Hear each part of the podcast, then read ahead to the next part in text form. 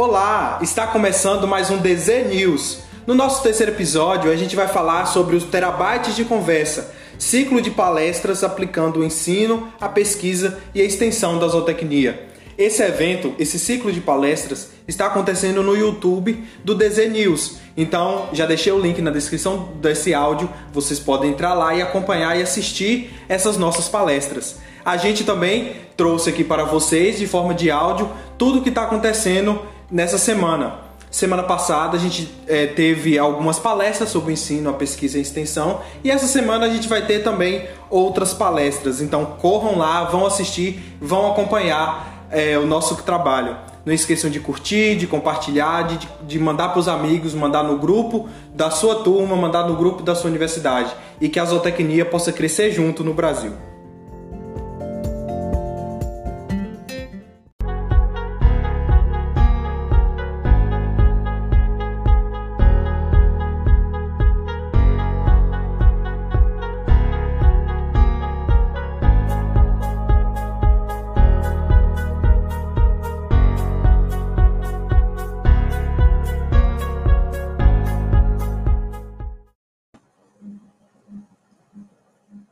Boa tarde a todos. Quero dar as boas-vindas a todos os presentes e aos que ainda irão assistir esse vídeo. É com grande alegria que iniciamos hoje o nosso primeiro dia do evento Terabytes de Conversas, promovido pelo Centro Acadêmico de Zootecnia, em parceria com o colegiado do curso de graduação de Zootecnia do Instituto de Ciências Agrárias da UFMG. Sintam-se todos abraçados por todos nós, toda a equipe. Hoje, iniciamos né, a nossa palestra magna com a participação de uma pessoa muito especial, que é a professora Ana Cláudia Ambiel, que falará um pouquinho para a gente sobre o ensino de zootecnia. Às 18 horas, nós teremos também uma outra palestra que falará sobre o tema extensão. Então, gente, eu convido agora a professora Ana Cláudia Ambiel, que irá nos, a nossa tarde hoje, falando um pouquinho sobre o ensino em zootecnia. A professora Ana Cláudia, ela possui graduação em zootecnia pela Universidade de São Paulo, mestrado em agronomia pela Universidade do Oeste Paulista e doutorado em ciência animal pela Universidade Estadual de Londrina. Ela é coordenadora do curso de graduação em zootecnia da Universidade é, do Oeste Paulista, UNOeste, é professora de bovinocultura e melhoramento animal presidente da Comissão Nacional de Educação e Zootecnia, a CENES, pelo, pelo Conselho Federal de Medicina Veterinária, e é conselheira suplente do CRMB São Paulo. Seja muito bem-vinda, professora Cláudia. Ana Cláudia Ambiel, tudo bom, Ana?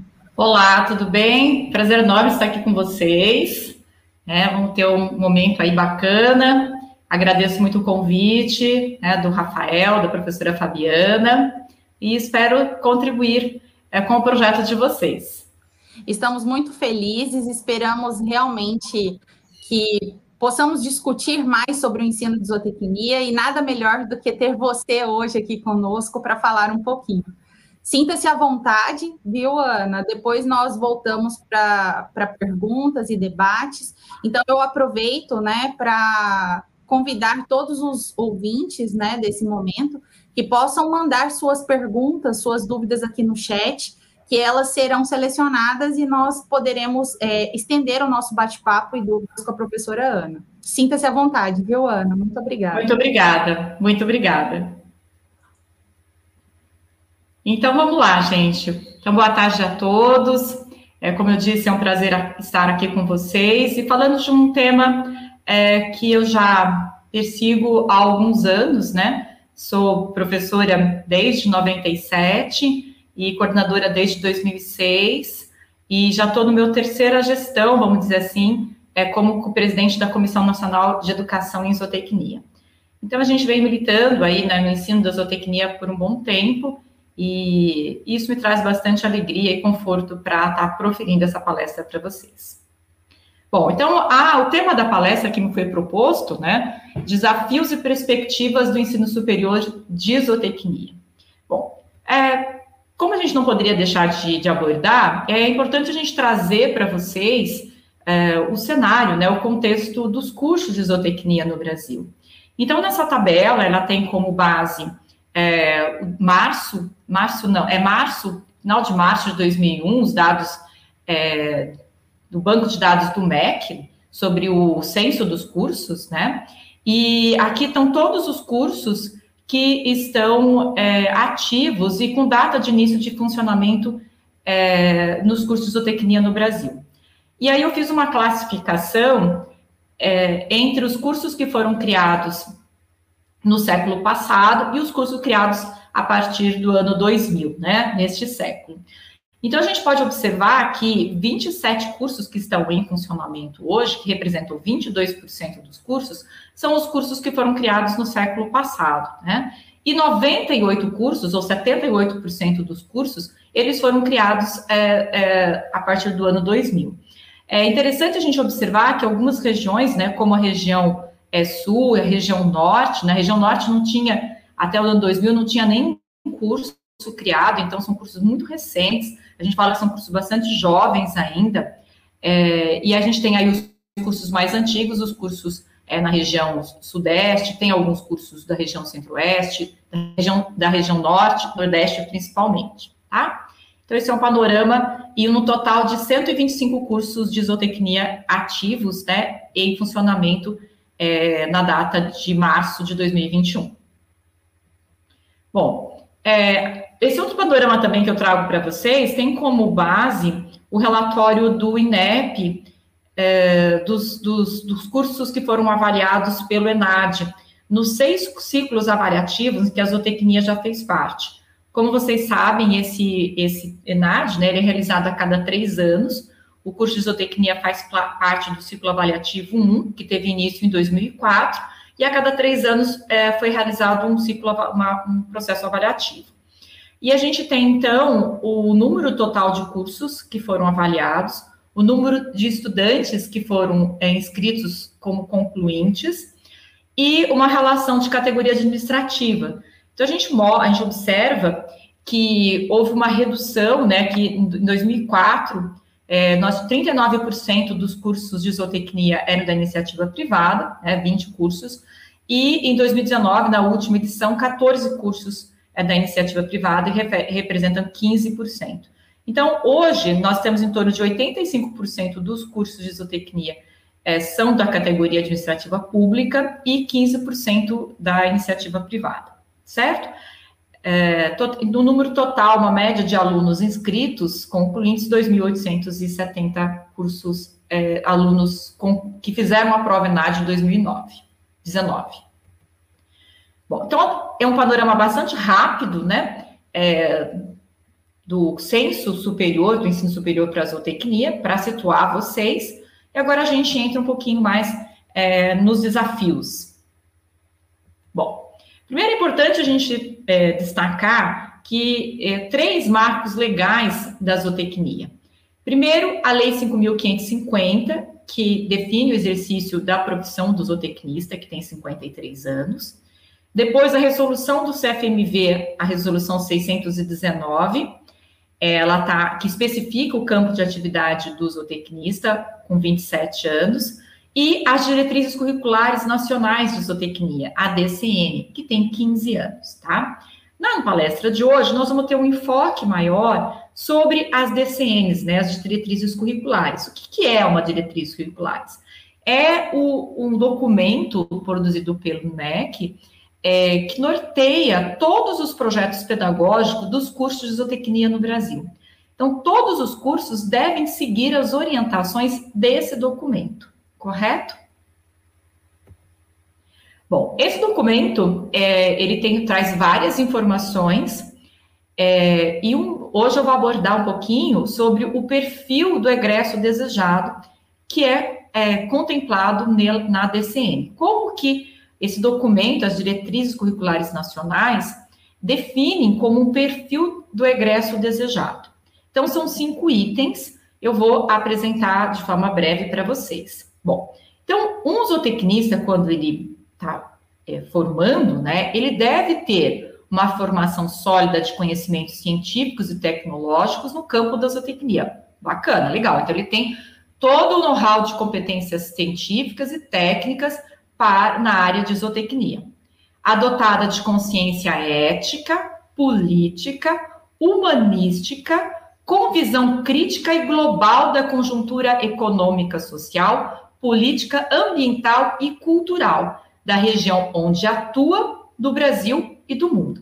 Ou seja, o nosso objetivo é formar profissionais que, além de capacidade técnica, tenham também uma visão do todo, uma visão de todo o processo, seja ele do processo produtivo ou, da, ou de toda a cadeia daquele produto que ele está sendo, está sendo produzido, certo?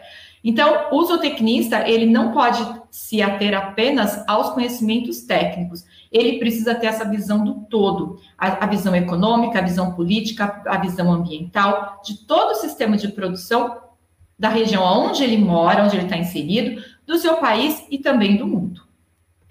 Bom, outra questão extremamente importante que está descrita na DCN e que os cursos devem trabalhar muito no seu projeto pedagógico é a capacidade de comunicação e integração com os vários agentes que compõem os complexos agroindustriais.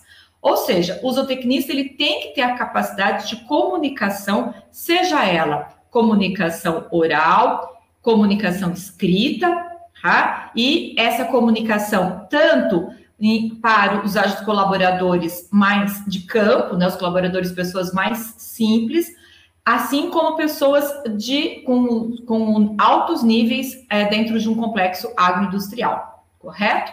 Então, o zootecnista ele tem que ter essa capacidade de interagir com todos os agentes da cadeia produtiva. Né? Eu gosto de brincar com os meus alunos que o zootecnista ele tem que tomar tereré com o, com o peão, com o colaborador, né? E tomar uísque com o patrão, né?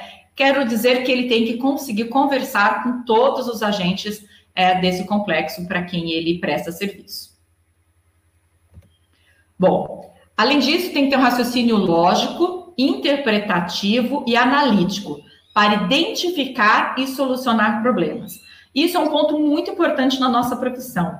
Diariamente, como zootecnista, a gente se depara com a necessidade de entender o problema e resolver o problema. Tá? E isso passa a ser um treino na nossa vida. E isso a gente precisa ir preparando vocês durante o período de graduação.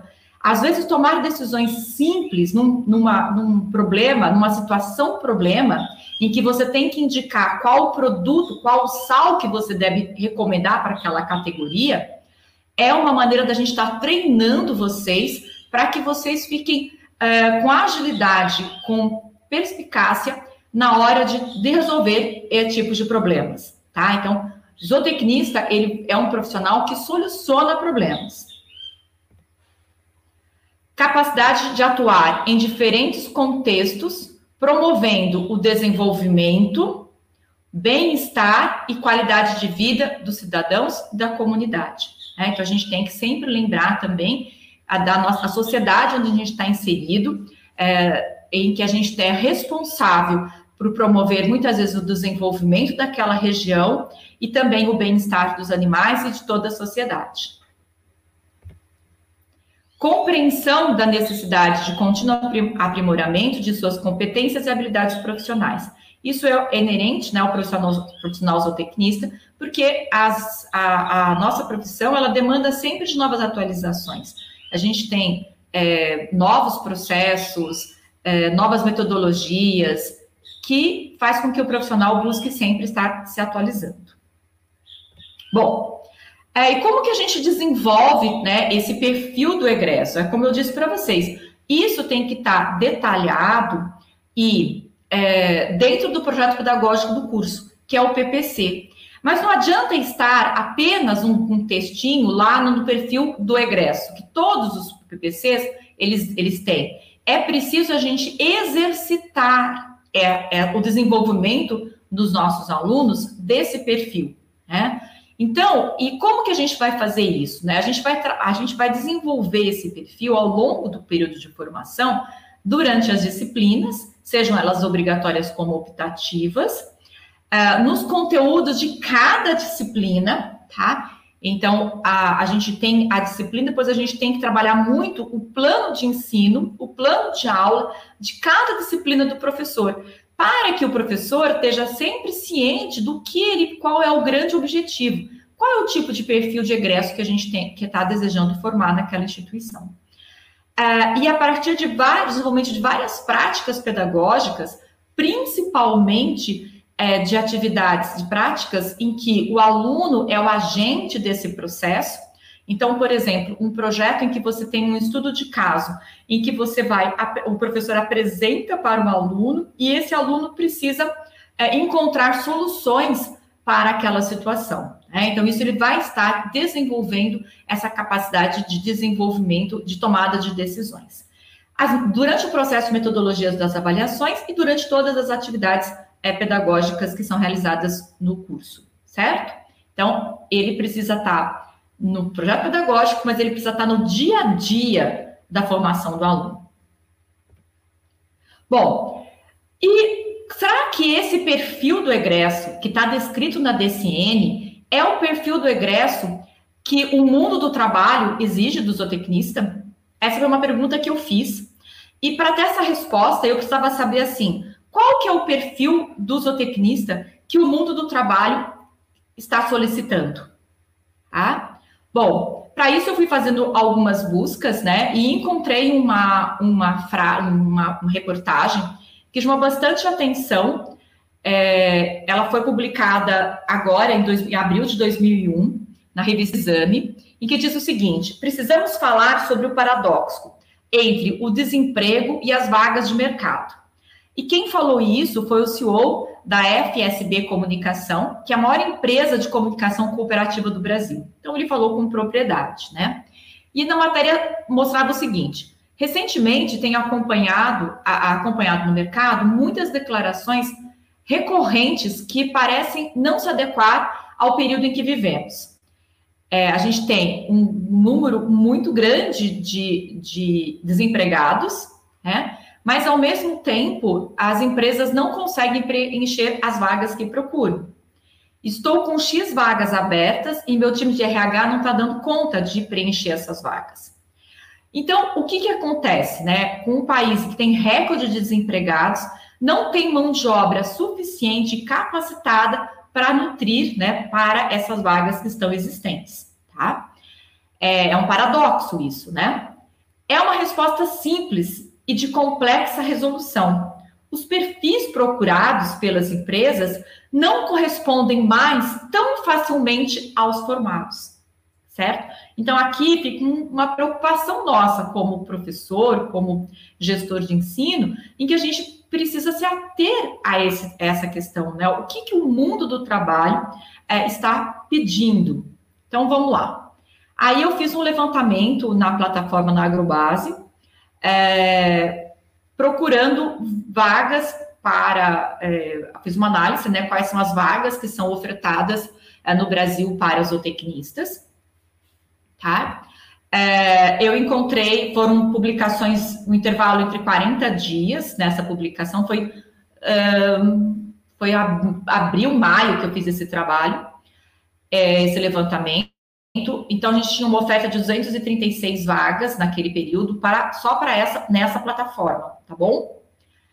É, e aí eu fui, e além de, então aqui a gente, eu fiz uma classificação, né, quais são as vagas, é, por área, tá? Então é interessante, né, para quem é, quais são as vagas, né? Quais são as áreas é, dentro dessa busca que eu fiz em que a gente aparece mais vagas para zootecnista, tá? Então a gente tem aí o mundo pet, né? Que eu acho que é bacana a gente falar sobre ele, a bovinocultura de corte, a bovinocultura também de uma maneira geral, assistência técnica, gestão de pessoas, produção animal, saúde animal, produtos agropecuários e nutrição animal, tá? Então esses foram as áreas né, que apareceram com maior é, destaque nesse, é, nessa, nessa pesquisa que eu fiz, ok? Bom, outra coisa que chamou a atenção também, né, que a gente, de maneira geral, não existe uma experiência mínima exigida nessas vagas. Então, isso é muito bom para os egressos. Então, não existe uma, uma exigência, né, não está definida nesse levantamento que eu fiz. Olha, 184 é, dessas 236 vagas não tinha como uma exigência mínima é, declarada, tá? Então, ou seja, vai para todo mundo, né? É, aqui tem algum, algumas das empresas que estavam oferecendo as vagas, ok? Muitas delas nós conhecemos, são grandes empresas né, da, é, do setor do, do agronegócio, ok? E aí, além dessa, de, desse levantamento, eu quis também, como eu disse, saber quais eram os pré-requisitos e perfis desejados por essas empresas. Bom, é, então eu fiz esse levantamento na plataforma na Agrobase, em 70 publicações de ofertas de vagas, eu entrei uma por uma e fui levantando quais eram os, o perfil e os pré-requisitos é, que apresentavam nessas vagas. E também nas oportunidades, né, um site que vocês devem conhecer, é, Zou Oportunidades, que também está sempre publicando vagas de, de emprego para zootecnista. Eu pesquisei 46 publicações de ofertas de vagas e observei qual que era o pré-requisito é, dessas vagas, certo? E fiz uma compilação disso. E eu vou apresentar para vocês. Bom, eu gosto muito dessa foto. Essa foto é uma, uma tirada pela comunicação, aqui, setor de comunicação da Oeste, e para mim ela representa muito o perfil do que a gente imagina do zootecnista, né? Aquele zootecnista que está é, conectado que está é, se preparando como gestor e também está com o pé no chão, está no, no, contato com o campo, ok? Então, eu, acho que essa foto, ela me representa bastante. Bom, vamos lá.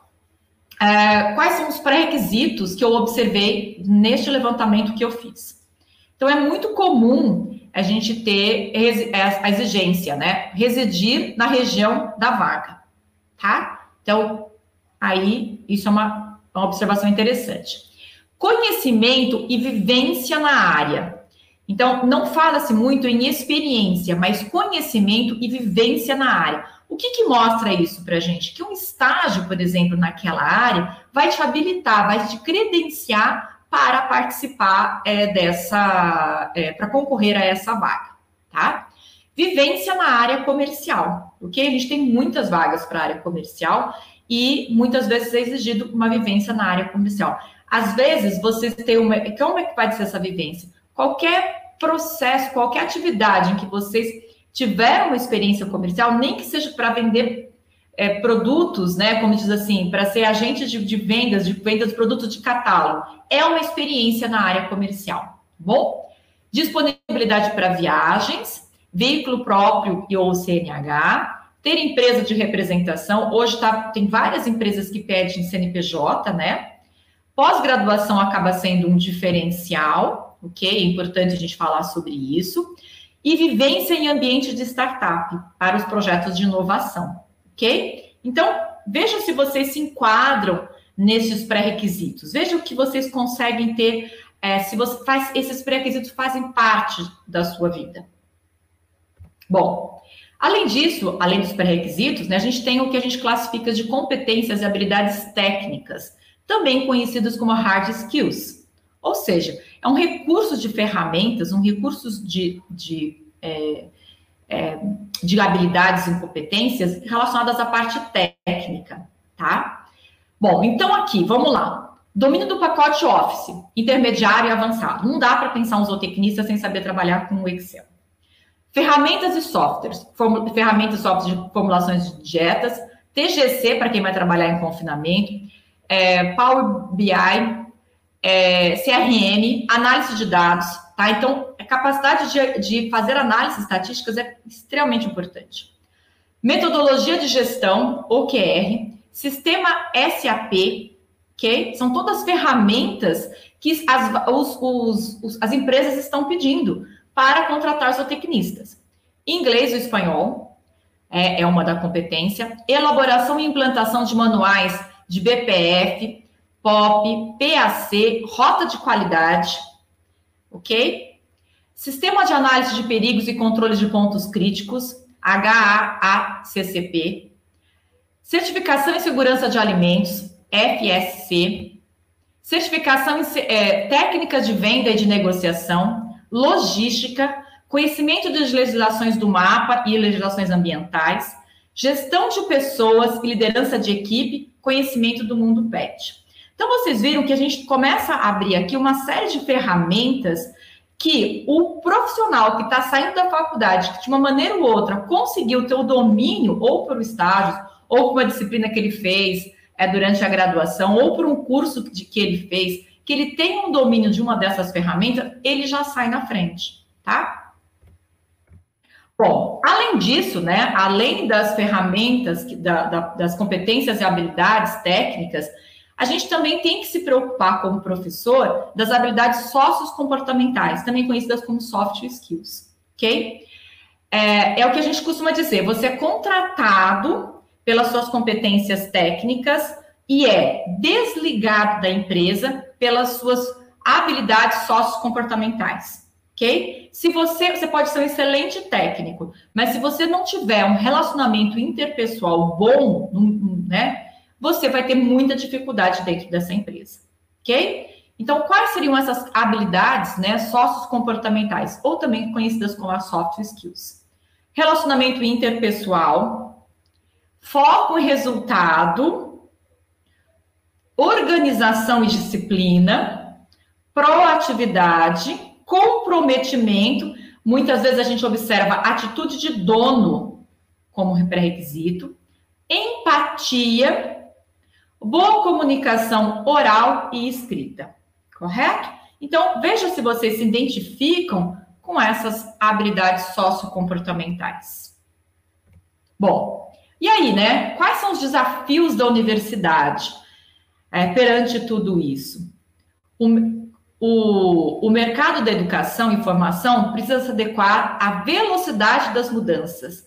Janderson Alencar é o ele é o CEO, né, daquela empresa que eu falei de comunicação da matéria do exame, tá? Então ele alerta que a universidade, ela precisa se adequar à velocidade das mudanças para formar profissionais que estejam mais preparados para esse mundo do trabalho. É, nós sabemos que as universidades elas têm alguns desafios estruturais Dentro, especificamente dentro da zootecnia, a gente tem uma relação candidato-vagas que não é alta, a gente tem problemas com evasão, a gente tem problemas com a taxa de sucesso, porque os alunos ficam muito tempo retidos, demoram muito para terminar o curso. A gente tem limitações de recursos financeiros por parte das instituições.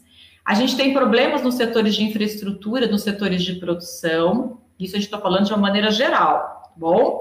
pela experiência, pelo contato que a gente tem com os coordenadores de curso, pelas experiências que a gente tem aqui. A necessidade de modernização dos laboratórios dos setores de produção, alto custo dos setores de produção. Então, aqui alguns desafios nos termos estruturais. E depois nós temos também uma série de desafios pedagógicos, tá? Que seria promover o diálogo com o mercado de trabalho. Então, essa entrevista que vocês estão fazendo comigo, né, essa conversa que a gente está tendo aqui, é muito importante que a gente tenha essas conversas também com o mercado de trabalho, com o mundo do trabalho, com as empresas que contratam os zootecnistas, perguntando para essas empresas o que, que vocês querem, qual é o tipo de profissional que vocês querem que a universidade forme, o que, que vocês estão precisando. Ah, e a gente tem alguns relatos de instituições que fizeram isso e que tiveram muito sucesso, que isso é muito interessante. Você constrói um projeto pedagógico, você constrói o desafio, você é, desenha né, o perfil do seu egresso com muita mais segurança, atendendo realmente à demanda do mercado e estando em sintonia com as diretrizes curriculares. É, maior agilidade na atualização dos PPCs e planos de ensino, e que eu digo que são as emendas das disciplinas. Né? As, as emendas das disciplinas tirando aquelas disciplinas que são básicas, né, as disciplinas profissionalizantes, elas precisam estar sempre sendo atualizadas. A bovinocultura de corte que eu dava há 10 anos atrás não é a mesma que eu dou esse semestre, esse ano. Né? A gente precisa estar atualizando. Está atualizando a aula, está atualizando a ementa, tá? Para que a gente consiga estar mais em sintonia com o que está acontecendo uh, no mundo do trabalho.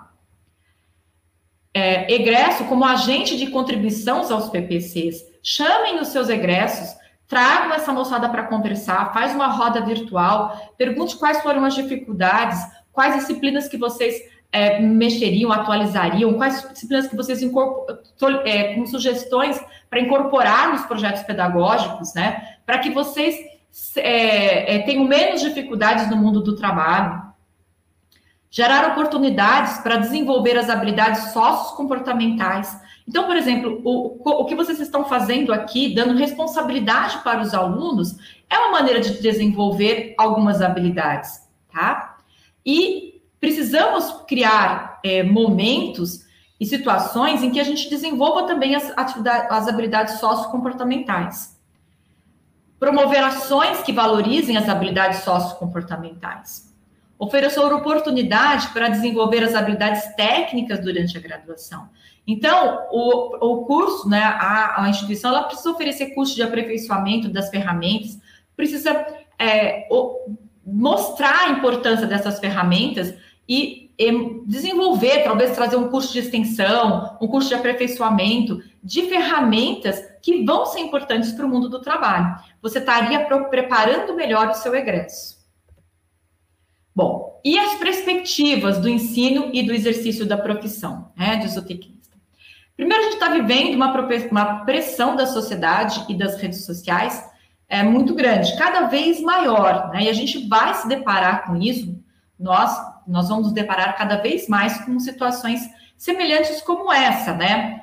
É, Xuxa diz que a vida sexual com Juno melhorou após virar vegana. E conta, a gente entrou no paraíso, né? Puxa, que bacana, né? Que legal. É, e como isso vai influenciando a, a sociedade é, nada contra ser vegano, mas é, é uma, uma pressão muito forte, não é? É o rigoroso transporte de suínos é, que Xuxa não conhece. Então, é, a que a gente teve recentemente, né, uma, uma postura da Xuxa em estar divulgando algumas fotos, é, vídeos chocantes, que não é a nossa, existe, existe, mas não é o que a gente preconiza, não é a nossa a, a realidade, que isso deve ser combatido, não é? Mas isso é de uma maneira tão alarmante que, em vez de, cria sérios problemas para a cadeia produtiva como um todo. Crueldade no transporte marítimo de gado para exportação foi um, um, problema que a gente teve também em Santos, né, com, com movimentos sociais, com movimentos de ativistas. É, Youtuber Kefra posa com animais em feira agropecuária e prega vegetarianismo, associação emite repúdio. Tá? Então, isso vai fazer parte da nossa vida cada vez mais. Né? A, gente vai, a gente vai ter que se, se proteger, né? sabe? Realmente, por exemplo, se a gente tem problema com os maus tratos, a gente não pode, é que isso, isso a gente tem que tomar, ter, ser assim, uma prioridade na nossa formação. Tá? Shopping acusado de maus tratos às corujas em exposição do Harry Potter. Né? Então, exemplos como esse. Exemplos bem recentes, né? É, agora do hipismo, é, então pressões da sociedade de, de pessoas que vão é, condenando essa atividade, né? Então é, a gente precisa estar atento a tudo isso, tá?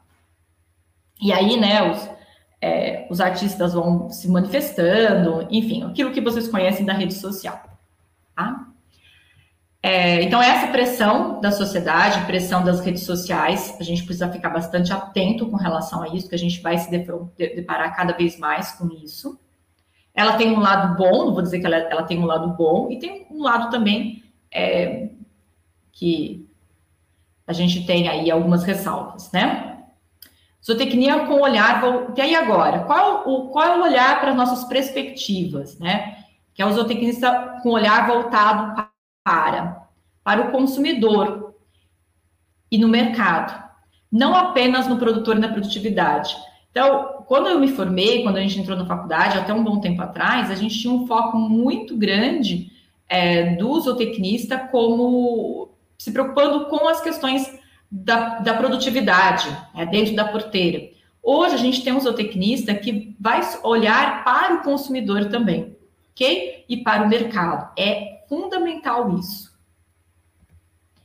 É, outro olhar, acho que é muito importante a gente despertar, que é os produtos com identidade e posicionamento. Então, a gente tem, por exemplo, produtos é, enriquecidos, produtos com valor, valor agregado, né? Uma série de produtos é, é, de várias espécies que estão agregando valor e têm identidade, têm posicionamento. Então, acho isso muito bacana. Né? estratégias para a produção de produtos, é, carnes, suínos com valor agregado, é, hambúrgueres e charques orgânicos, tá? Tudo produtos com valor agregado, né? Tá? Aqui, olha, leite enriquecido que ajuda a combater colesterol, ovos com ômega 3. Então, eu acho que esse olhar é muito bacana, eu acho uma, um viés para a zootecnia muito interessante. Outro olhar muito importante, que já é uma realidade, já é uma grande realidade para a gente, é a zootecnia de precisão, e eu diria mais, né, a zootecnia de decisão, que é aquela a zootecnia que se baseia na ciência de análise de dados para tomar decisões. Então, a gente dá um passo além da zootecnia de precisão e vamos para a zootecnia de decisão, com base na análise de dados. A internet das coisas de inteligência artificial, a era dos sensores, a comunicação animal e homem, tá? Isso aqui é uma realidade, né? As, as balanças é, de passagem, né? Que você pesa todos os animais daquele lote e, e rapidinho manda mensagem para para o computador, né? E o computador é para o sistema e ele avisa o proprietário que determinados animais estão perdendo peso ou não estão ganhando peso dentro do estipulado, né? Então, isso aqui é uma realidade, é, já é uma realidade, e a gente tem que saber analisar todos esses dados e trabalhar com isso. Aí avançar ainda mais nessas tecnologias. É, outra questão que eu acho que a gente precisa começar a olhar com bastante carinho e atenção é o cultivo celular de produtos de origem animal. Bom, acho que vale aqui um despertar também, é, mostrando o interesse de vocês é, nessa área, tá? Eu acho que vale aqui a gente refletir um pouco sobre isso. Né? Outro olhar muito forte que a gente deve ter como zootecnista é a gestão de equipes, produtos e processos. O zootecnista, ele é fundamental trabalhar com pessoas, fazer a gestão de pessoas, ok? E a gente precisa se preparar para isso, a gente precisa ter disciplinas, a gente precisa ter treinamento para isso é, logística. É, a gente tem, se você pegar um confinamento, o volume de, de, de, de matéria-prima que entra, né, de, de, ingredientes, de mercadorias, de animais que saem, de animais que, que entram e que saem, é enorme. Né? Então, a gente precisa entender um pouco, um pouco não, a gente precisa entender bastante sobre logística. Tá? A produção e uso de energias renováveis e a gestão de recursos hídricos. Ok? Bom, como formar o zootecnista para o futuro, né? Parece simples falar, né? Mas no dia a dia, como que a gente faz para a gente estar tá sempre pensando em formar um zootecnista para o futuro?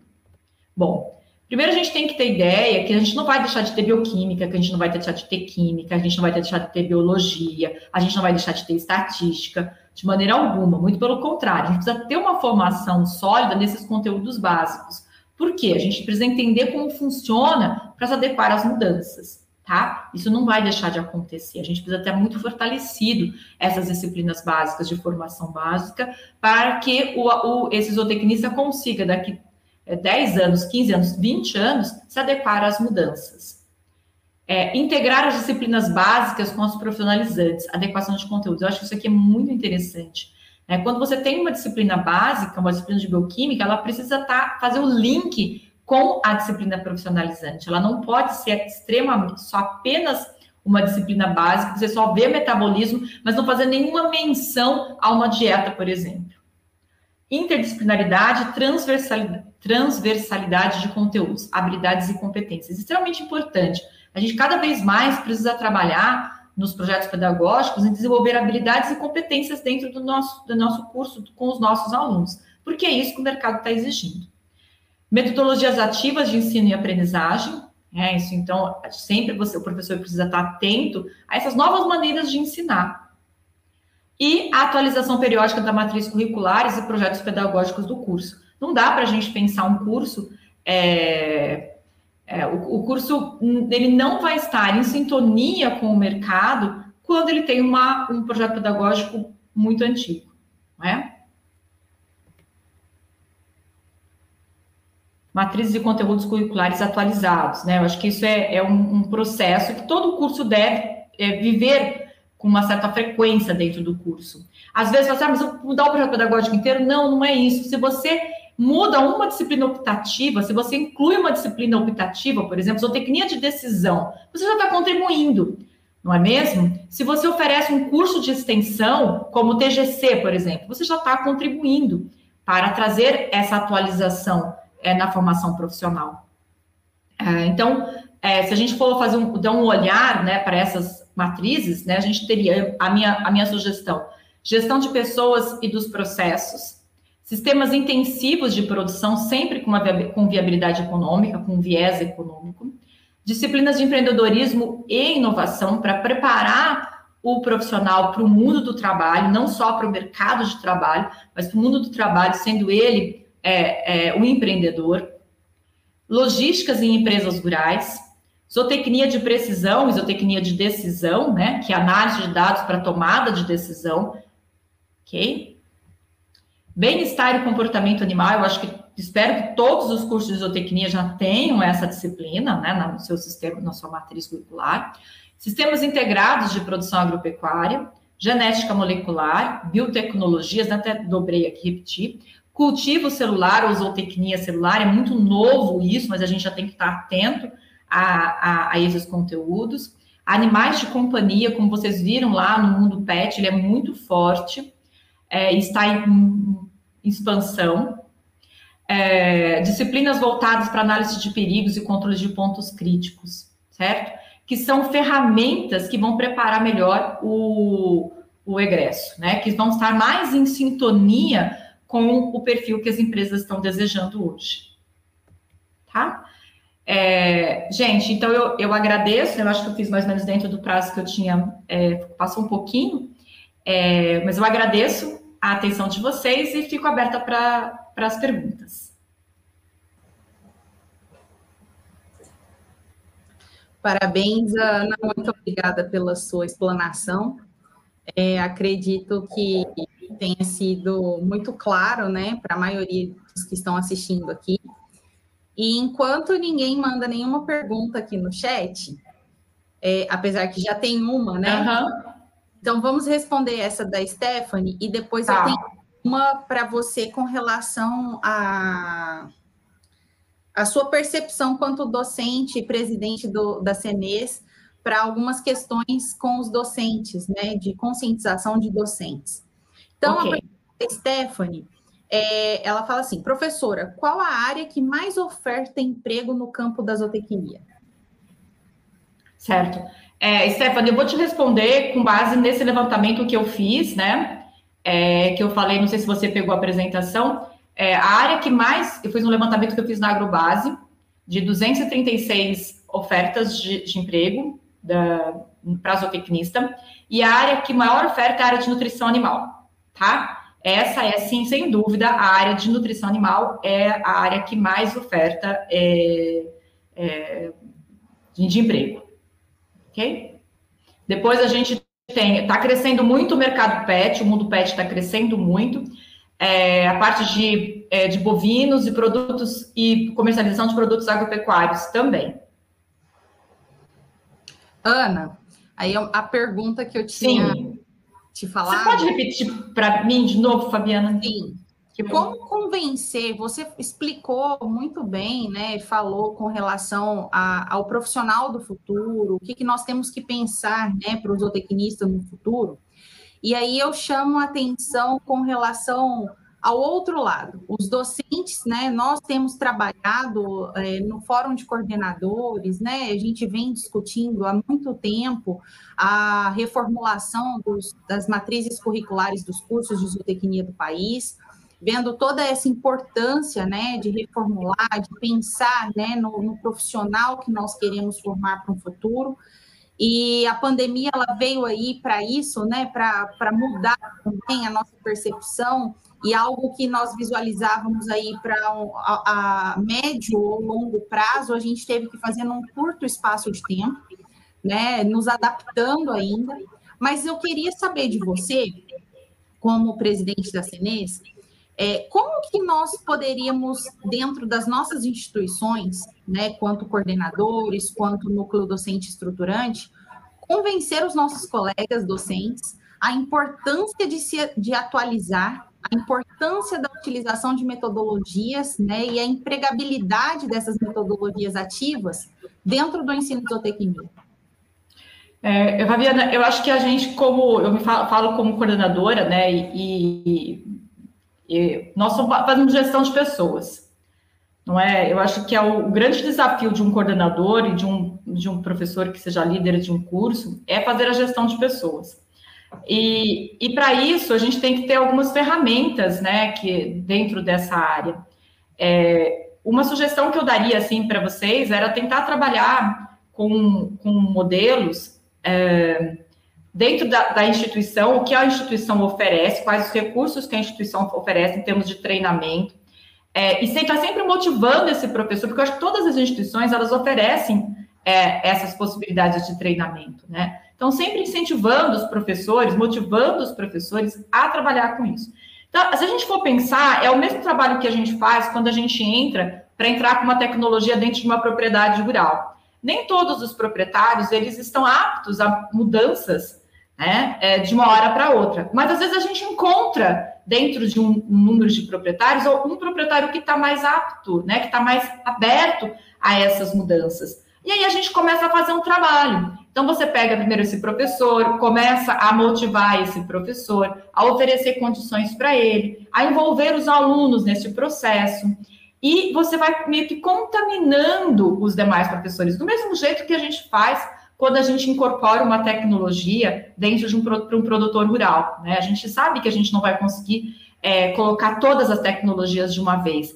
É, a gente tem que fazer dia de campo, a gente tem que chamar os vizinhos para conhecer aquilo que a gente está fazendo, promover aquela atividade, é, fazer tipo, é, por exemplo, eu acho que uma atividade como essa, em que você traz os egressos, é, traz as empresas, para que essas para que eles para conversar o que, que deu certo, o que, que não deu certo, o que, que poderia ser diferente, o que, que você sentiu falta nessa disciplina, é, pra, de uma maneira para que a gente consiga envolver todos esses elos do ensino, né? Que o elo do ensino ele é o egresso, é a empresa, é, são os docentes, são os alunos. Então, e no fundo a gente tem que fazer a gestão de todo esse processo e também fazer é, do mesmo jeito que a gente faria se a gente tivesse que incorporar uma nova, uma nova tecnologia dentro de um sistema produtivo. Sempre de uma forma concreta, é, aos poucos, é, com habilidade, demonstrando, valorizando aquele professor que conseguiu ter uma atividade melhor, né?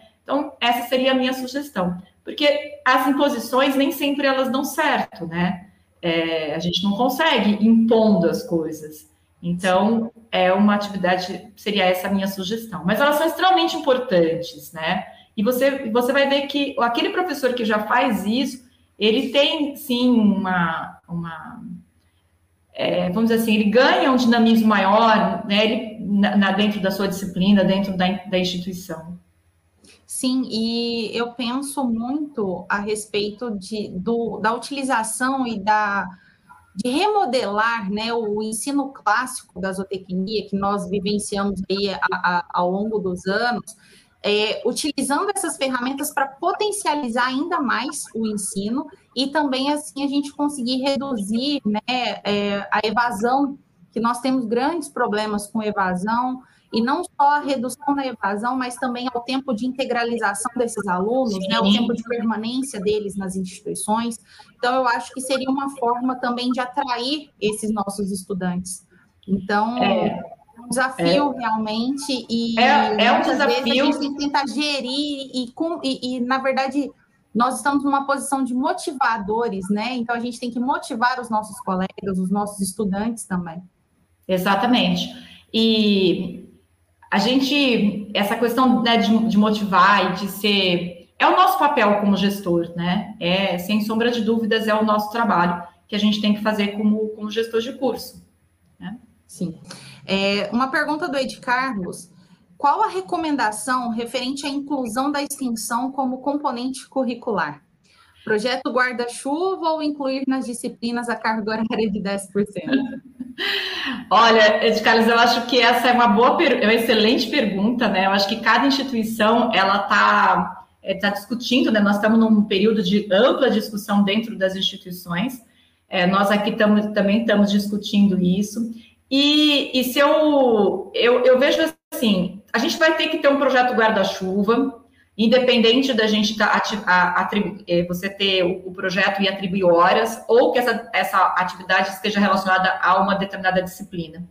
É, independente de, de, como você vai registrar isso e documentar tudo isso, né, na matriz curricular, a gente vai ter que ter projeto guarda-chuva, sim, com certeza. E eu vejo, sabe, eu acho que a gente vai ter um momento é, muito, muito bom para a gente discutir todas essas mudanças. É, todo mundo vai ter que se adequar, todo mundo vai ter que mudar o projeto pedagógico. E agora é hora, né? Agora é hora da gente valorizar a extensão, é, va valorizar esse da importância social e de formação, né? Eu acho que a gente tem que aproveitar esse momento e não fazer apenas no papel, mas sim é, realizar essas, essas atividades, né? E vamos encontrar desafios, vamos encontrar enormes desafios, como deslocamento dos alunos, é, questão de, de, de carga horária, né? Atividades para serem realizadas, e os, as, os cenários são muito diferentes. Vamos encontrar grandes desafios, mas acho que a gente está aí para encontrar é, soluções, né? Zootecnista é um profissional para encontrar soluções, nós vamos ter que encontrar. Mas eu iria para o projeto guarda-chuva, tá? É, na verdade, eu acho que um mix dos dois, viu? Criar os projetos guarda-chuva cadastrados no projeto né, na extensão, né, como projeto, e associar às disciplinas. Era isso, assim que a gente está pretendendo fazer aqui. A gente está ainda no embrião para começar a estudar, a gente ainda não, não debruçou 100% nessa, é um desafio para esse semestre, é, mas a nossa intenção é a gente trabalhar com projetos guarda-chuvas e associar, linkar disciplinas nesses projetos. Porque, por exemplo, você pode ter um projeto de, de bovinocultura de corte que você associa várias disciplinas nesse projeto guarda-chuva. Sim. Aproveitando, Ana, e pegando o gancho, né, já que nós estamos falando da curricularização na, e de mudanças, né, as alterações das matrizes curriculares, é, como que nós, tanto os coordenadores, professores, estudantes, né, como que nós poderíamos desenvolver é, junto às instituições para potencializar ainda mais o aprendizado dos nossos estudantes e pensando também em fazer essa associação do ensino e da extensão? Sabe, Fabiana, a gente tem uma preocupação muito grande com conteúdo. É, isso é uma coisa que a gente ouve sempre dos professores. Não, mas eu não terminei meu conteúdo. Não, mas o meu conteúdo. Agora a gente começa a observar que a gente que existe outras maneiras de disponibilizar o conteúdo, não é mesmo? A gente tem uma videoaula que a gente já sabe fazer, a gente tem uma série de outros recursos que a, que a gente pode estar tá disponível. Sabe o que, que acontece? É assim, ó, a gente, ter, a gente viveu no mundo remoto. Agora que na nossa instituição a gente está indo para o presencial. Quando eu entro para o presencial, eu não posso dar mais a mesma aula que eu dava quando o aluno ficava no sofá da casa dele. Se for entrar numa sala de aula e projetar um slide, dar, um, dar uma aula em PowerPoint, no Data Show, eu faço isso como nós estamos fazendo aqui. Você entendeu? Então, a gente tem que criar ambientes dentro no presencial que realmente justifique você ter um aluno que saiu 100 quilômetros da casa dele para estar tá vindo assistir a sua aula. É esse questionamento que a gente tem que fazer. Porque para passar conteúdo, a gente faz o que a gente está fazendo aqui, para dar um data, uma, uma, uma, palestra, um data show. Não é mesmo? Uhum. Então, é isso. A gente agora nós conhecemos um novo recurso. Todos os nossos professores estão habilitados a fazer videoaulas, a fazer aula remota. Então, vamos aproveitar esse momento que a gente está na instituição, um momento presencial, e vamos pensar em situações em que a gente tem um, um, um crescimento nesse nosso aprendizado? Vamos pensar em, em, situações, problemas. Ah, professora, eu não tenho setor de produção. Tudo bem, você não tem um setor, mas traz uma situação, problema para a sua sala de aula. Elabora uma situação, problema e traz para discutir entre os grupos, depois cada um apresentar uma solução. Você entende? Cria um ambiente de debate. É, a gente precisa fazer o, o, esse aluno, ele precisa ser o agente, ele precisa ele fazer. A gente, nós professores temos que falar menos e os alunos têm que falar mais. Sim, é. perfeito. É, tem uma pergunta aqui no chat do Rafael. É, pensando nas 125 instituições de ensino superior vinculadas ao MEC da zootecnia, entretanto, sabemos que cada instituição possui seu tempo e equipe para atualizar as matrizes curriculares.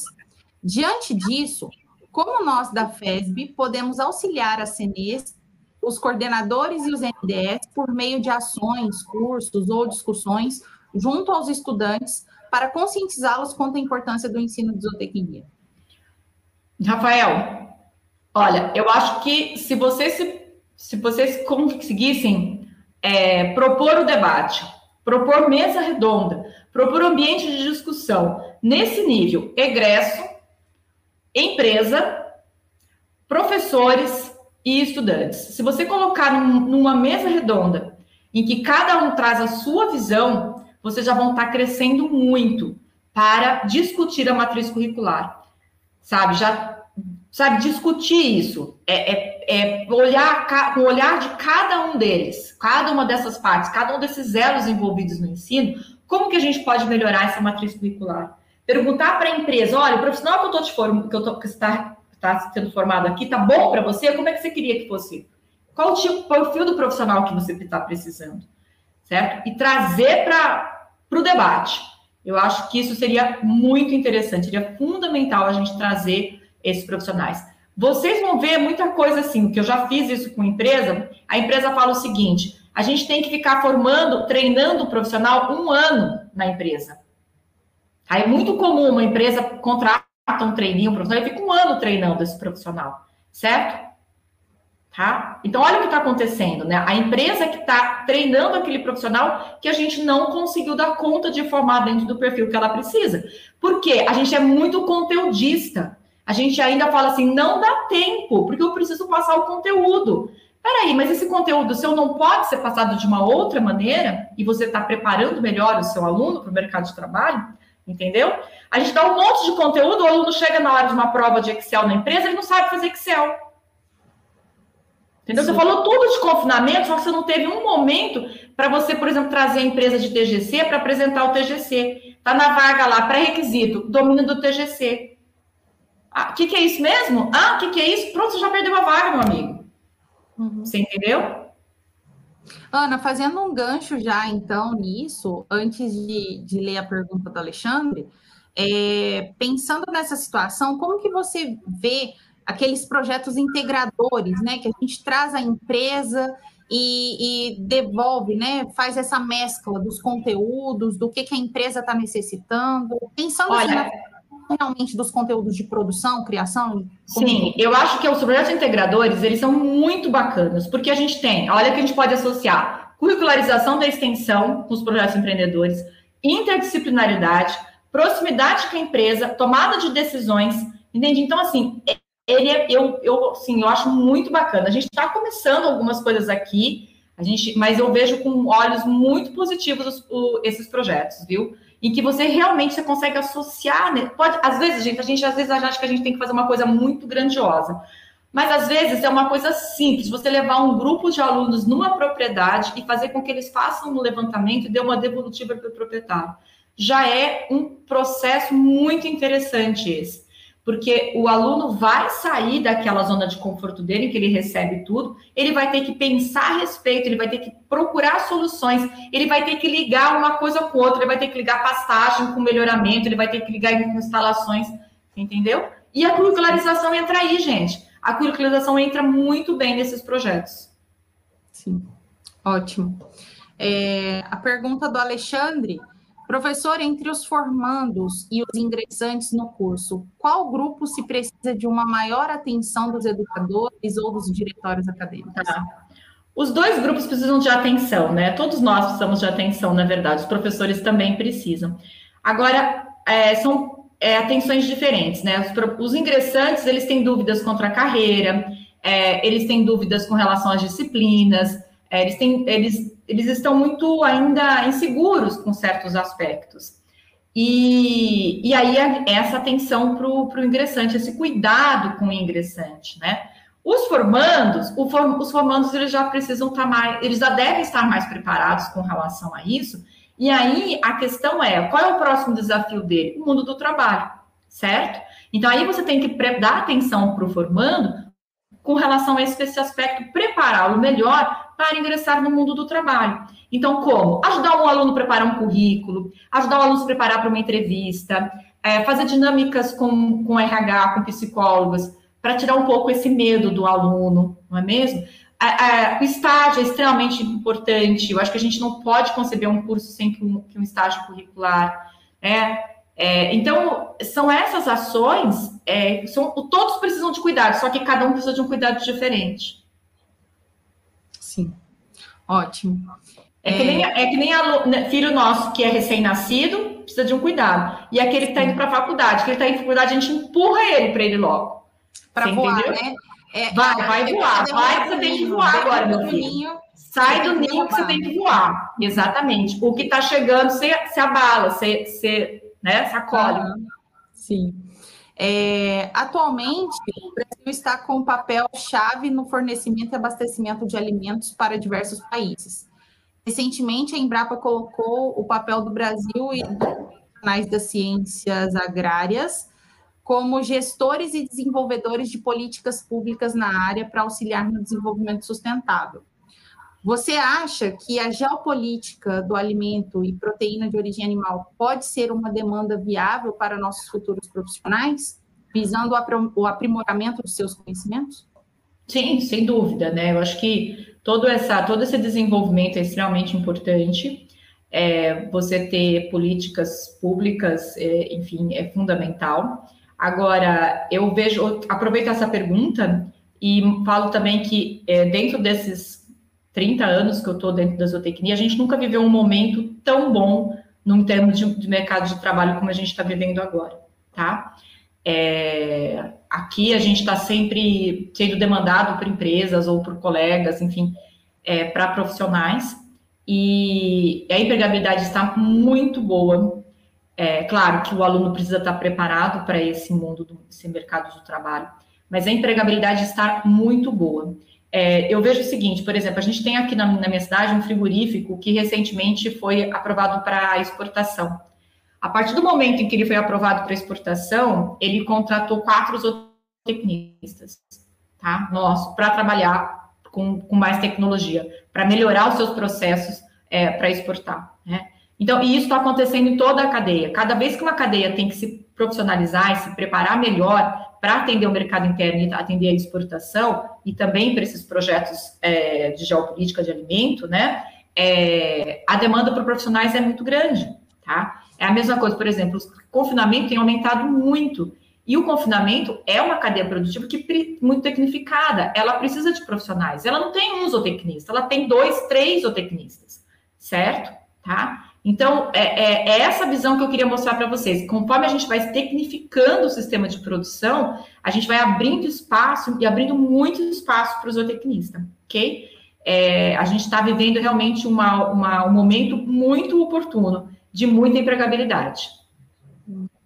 É, nós já estamos avançados no nosso tempo, né? Mas para finalizar, mais uma última pergunta é, da professora Cristina Safortes como que as tecnologias digitais de informação e comunicação elas podem auxiliar efetivamente nas aulas presenciais de ensino de zootecnia? Oi, Cristina. Então, eu vejo que assim, é, nós, nós aprendemos, né? A gente aprendeu a, a, ter domínio dessas ferramentas. E agora a gente pode utilizar de uma série de, de uma série de maneiras. Por exemplo, o que a gente está fazendo aqui, a gente consegue é, fazer isso é, por exemplo, tem facilitado muito a, a, participação dos egressos, né? A gente tem uma disciplina aqui que chama Tópicos Especiais, em que a gente traz os egressos para fazerem palestras. E hoje o aluno tem domínio, o professor tem domínio, o, o profissional tem domínio dessas ferramentas, certo? Então, a gente consegue fazer uma atividade com muito mais facilidade, por, chamando os egressos com o domínio dessas ferramentas. E assim, vários outros exemplos, como, o, por exemplo, a gente pode chamar uma empresas, né? Fica tudo muito mais fácil nesse sentido. E abre espaço também, Cristina, para que a gente tenha é, repositórios, né? Então, você tem, por exemplo, as minhas aulas, elas foram todas, de três semestres de aula, todas gravadas, né? E a gente vai disponibilizar, agora que a gente voltou para o presencial, a gente vai disponibilizar todas essas aulas gravadas para o aluno, por quê? Teve aluno que gostou muito dessa aula gravada. Quando ele tinha uma conta, ele voltava, ele via o vídeo, ia, voltava, ia, voltava, ia, ter, sabe, pegava de novo. Não, não entendi isso aqui. Voltava o vídeo e acompanhava o raciocínio. Então, é, ela, ela não veio para. Ela é um, um adicional. Né? Então, a gente está. A orientação é que todas as disciplinas disponibilizem as suas aulas gravadas no nosso AVA para que o aluno, é, mesmo ele estando vindo no presencial, ele tenha acesso a essas, é, essas aulas gravadas. Por que não? Não é mesmo? E aí, então, a gente começa a, a, a aprender a fazer muita coisa, não é? Sim. Tinha mais uma pergunta? Então, é só uma pergunta da Stephanie que ela tá pedindo pra gente aqui, que ela não quer deixar você embora, Ana, sem você. Ah. que ela vai cursar zootecnia em Manaus, no Amazonas. Ah. Dentro do seu conhecimento, você acha que as oportunidades ali são boas, né, para a área? Ou quais as melhores regiões dentro do Brasil? Tá. Uh, Stephanie, é, todas as regiões do Brasil são muito promissoras, né? Todas, todas, todas, todas. É, você vai encontrar, eu acho que assim, a, a, o bioma amazônico ele tem muita coisa assim, incrível para nos oferecer em termos de, de zootecnia, não é mesmo? É, e sustentabilidade, sabe? Eu acho que o foco dessa da sustentabilidade no bioma amazônico é muito importante, de conservação, de sustentabilidade, não é mesmo? É, então, com certeza, tem, tem muita coisa bacana para fazer, sim, dentro do, do Amazonas. Por exemplo, a, a parte de criação de peixes, né? Só para citar uma, você entende? Que é outro mercado, uma outra área que está crescendo demais, demais, né? E aí você falou quais são as regiões mais promissoras, né? Depende muito uh, da área em que você tiver interesse, você entende?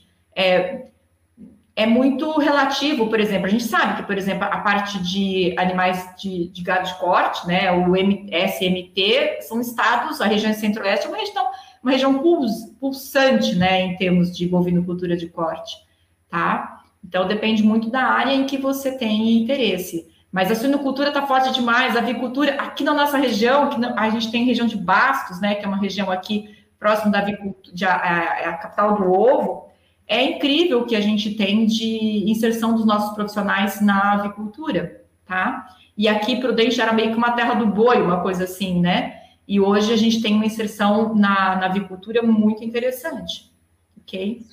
É, professora Ana, muito obrigada pela, pela tarde, né? Muito obrigada pela disponibilidade do seu tempo. É, tudo que foi discutido aqui, com certeza, enriqueceu muito mais a nossa tarde. É, quero lembrar a todos os participantes né, sobre, a lista de, sobre a lista de presença, então lembrem de entrar lá no Simpla, né, na plataforma onde vocês se inscreveram. Vai ter uma perguntinha lá para vocês responderem a respeito da live, para que vocês possam confirmar a presença de vocês para receber o certificado. E mais uma vez, professora Ana, muito obrigada. Em nome do, da coordenação e do colegiado do curso de isotecnia, do núcleo docente estruturante e também do centro acadêmico né, de isotecnia aqui do Instituto de Ciências Agrárias da UFMG. Nós agradecemos a sua disponibilidade Obrigada. pelo convite. É, estamos aqui né, à disposição também da CENES para trabalhar sempre juntos e que possamos ir muito mais longe né, pela zootecnia e pelo ensino de zootecnia com qualidade. Muito obrigada, muito obrigada, gente. Eu peço desculpas, né? Porque a gente tá, eu tô assim, eu tenho que ir lá fazer minha mala, vou até Brasília. A gente tem uma, tem uma série de reuniões essa semana da CNES, também do Fórum de Zootecnistas. Vai ser um, uma, um momento muito especial para a zootecnia, né? E aí, ó, adorei zootecnia de decisão, né? Mas é isso mesmo. E eu me coloco à disposição, quem sabe, eu acho que a gente precisa se organizar. É, assim, a gente tem alguns trabalhos feitos antes da pandemia, né, em diferentes regiões do Brasil, e aí, de repente, a gente se organizar aí também para a região, é, para Minas, né, para esses outros. Minas tem muita, muito é, cursos de zootecnia, né, eu acho que aí dá para fazer algumas coisas bem bacanas. Tá bom? Mas agradeço muito a atenção, me coloco à disposição. Acho que esse, como eu disse, né, esse ambiente virtual é, possibilita isso, possibilita que a gente esteja distante, mas unidos pela zootecnia virtualmente não é mesmo? Exatamente. Um grande tá bom, gente. Muito obrigada. Um beijo para vocês. E uma boa semana para vocês. Foi um prazer estar aqui com vocês. E se vocês. É... A gente vai conversando, me coloco à disposição. Eu apresentei meu Instagram, tem, tem meu Instagram, meu Instagram, tem meu e-mail. Enfim, quem quiser falar comigo de uma maneira ou de outra, acaba me achando. Tá bom? Então tá bom. Muito obrigada, Ana. Um abraço. Um beijão para vocês. Até mais. Tchau, tchau.